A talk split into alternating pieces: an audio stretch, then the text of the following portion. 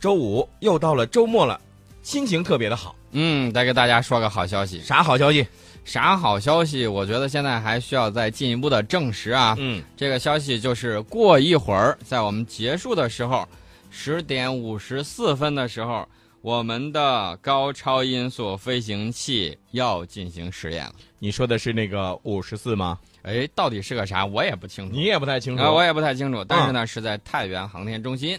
我们一起期待啊。嗯，这个时间呢要持续到十一点三十五分的时候。嗯，所以呢，不妨呢，大家也可以关注我们郑州新闻广播，如果有最新的一些动态消息的话呢，这个我们会及时的在节目当中来跟进。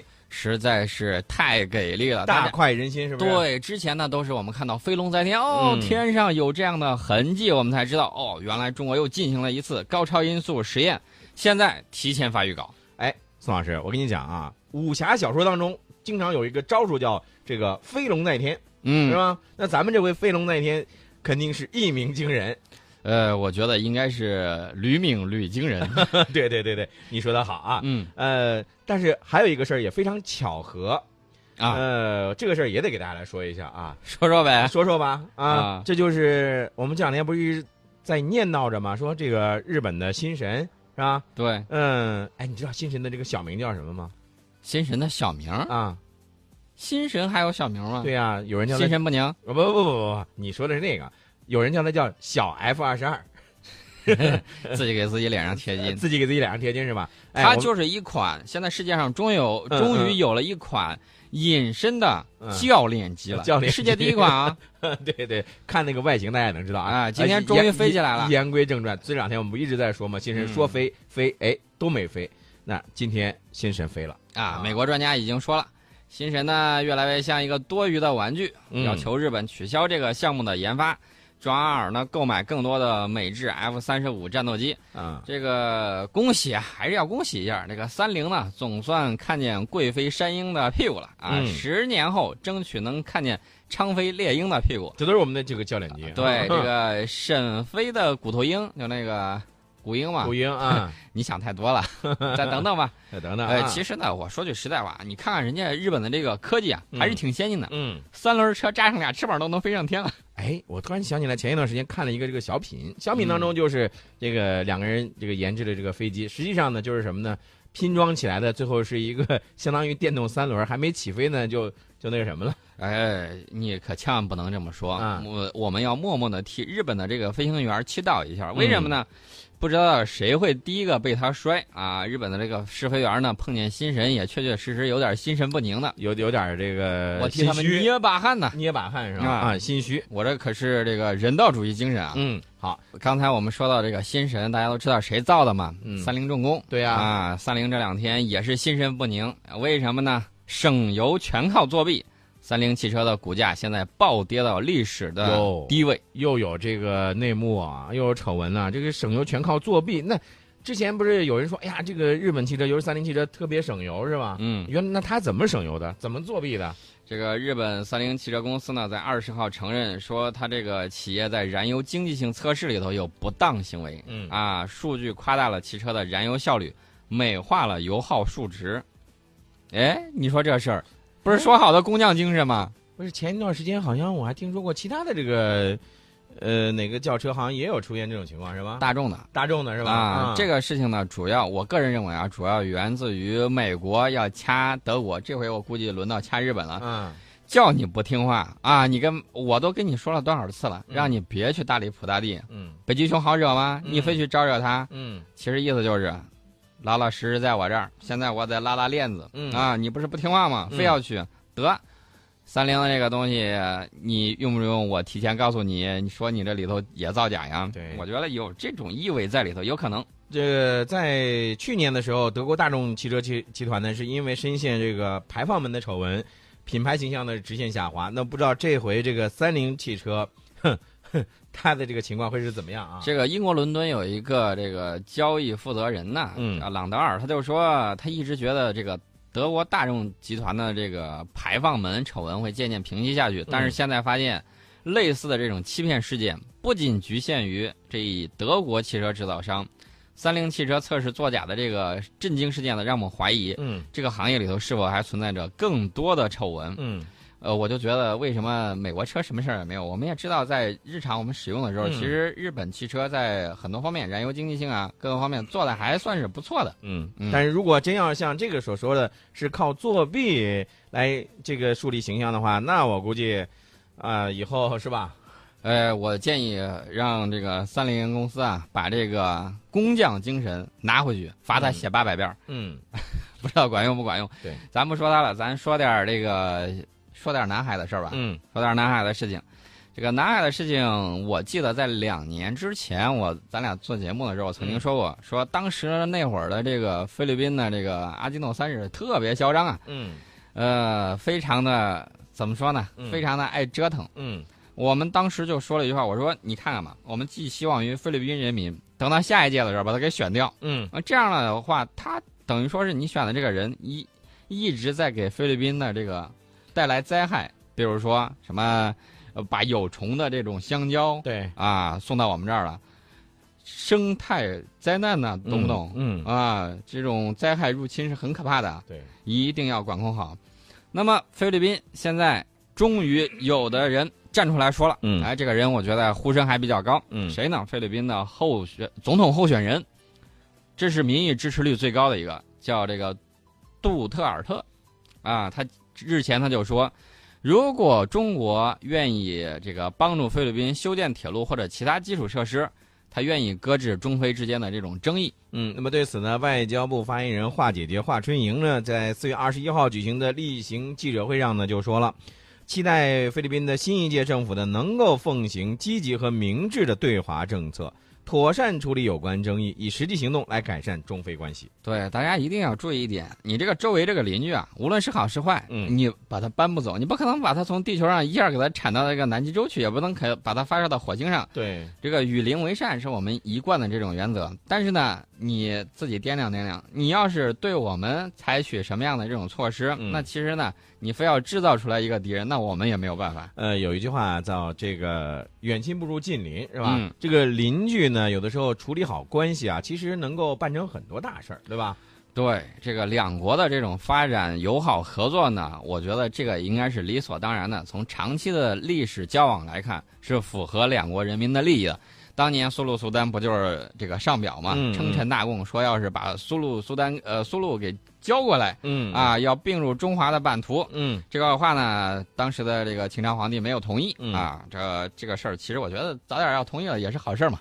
当然了，我们看到那个时候的这种友好交往是很多的，对那我们当时非常吸引他们。那么我们现在努力把自身做好，愿人不服则修文德以来之。嗯我说的这个文德呢，指的是这个不光是你搞那种文绉绉那一套，嗯嗯而是你的这种经济发达、文化昌盛。嗯，啊，最重要的一点，军事力量出类拔萃。对这个，其实呃，大家可能会说啊，那呃，咱们一向奉行的是这个和平政策，是吧？和平外交，呃，和对我们安全的这个问题，我们是丝毫不会放松的。对，哎，你有没有注意到一点？嗯美 国有些媒体。基本上军迷都很喜欢他嗯们，你知道为啥吗？嗯他基本上就成了军迷内参了嗯，就啊是！你看到他就知道一些东西了。对我们这儿呢，奉行这种《孙子兵法》里头的“嗯嗯擅藏者藏于这个九地之下，呃嗯善守者藏于九地之下”这个保密的这个原则啊，国之利器不可轻易示人。嗯但是呢，美国老喜欢说，你看他又有这了，你看他又有那了。哦，原来我们才知道，哦，我们又有这个东西，又有那个东西了。所以说呢， 我觉得可以把美国的某些媒体啊，嗯可以给它改个名儿，叫“中国军迷内参啊，你说的这个事儿，我就知道你要说什么了。是说是不是又有媒体，外国的一些媒体说咱们在这个南海附近的发射的一些这个洲际导弹的事儿了？”。对是，不是说这他个事儿？说四月十二号的时候，我们发射了一次东风四十一弹道导弹的飞行实验，嗯说实验里头这个导弹携带了两个分导式弹头，嗯呃，美国说，我用卫星和其他区域传感器观测了这次实验。嗯，哎我想问一个问题：你拿着望远镜偷窥我们家导弹干啥？呃，偷窥狂啊！我跟你讲，想吃一枚吗？哎，来一发不一发。销魂。他肯定不会是这样想，但是他肯定是那种属于偷窥狂、窥私狂那种。我们的弹道导弹呢是可以反卫星的。哎，另外一个，我跟你讲啊，其实我们在这个南海附近，我们进行一些科研试验也好，进行一些这个发射也好，这个其实是我们自己的一个事儿，我们不针对任何国家和任何特定的目标啊，对不对？我就发现了，为什么就有些国家呢，它老是这个。特别喜欢对号入座，哎，特别喜欢就是哎呀，把这个事情呢说的如何如何怎么样怎么样，天花乱坠。对，哎，对了，英哥，你有没有发现一个问题？嗯就是一有风吹草动，嗯，我们就射一发弹弹。然后呢，这个美国呢就帮忙最先报道。嗯啊，这个都成了一个套路了。嗯最近有人看了之后说：“你们玩的这么嗨，嗯我也想玩儿。嗯，”俄罗斯俄罗斯俄罗斯人也在本周初呢，成功的测试了用于萨尔萨尔马特洲际弹道导弹的高超音速航空弹道作战装备。这个名字好拗口，其实意思就是你们的五十四，还有这个美国的高超音速飞行器，嗯，等到我也来了。这个我觉得是这样哈，就是俄罗斯呢，它其实也是。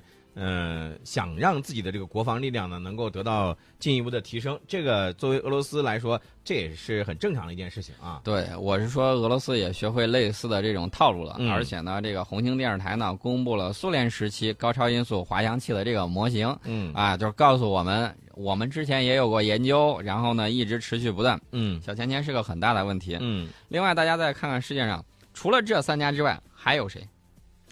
哎，你没有想想了，没有吧？所以划分军事实力的时候，嗯你也瞄着最前沿、最这种高科技的东西，嗯你就看吧。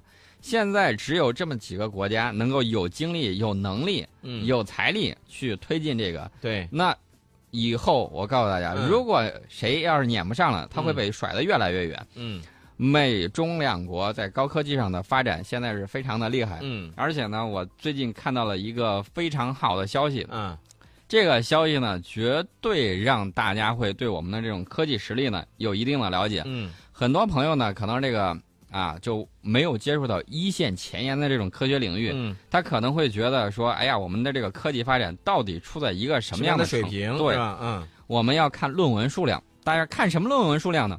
你看世界顶尖的这种杂志，嗯比如说《自然》，嗯，人家这个排名全都是顶尖科学家，这种都是这个权威的这个可以杂志，天才啊这一类的嗯这种嗯级别的科学家，然后把这个东西他看得懂了，他才给你录进去，一般人也看不懂。对，呃，英国《自然》杂志的这个网站呢，在二十号发布了一个年度指数排名，嗯中国科学院在全球科研机构排名里头继续位列第一。嗯那么在国家和地区排名里头，我们仍然排在美国之后，居于第二。嗯，但是呢，在前十名里头，分值的增幅嗯是最大的。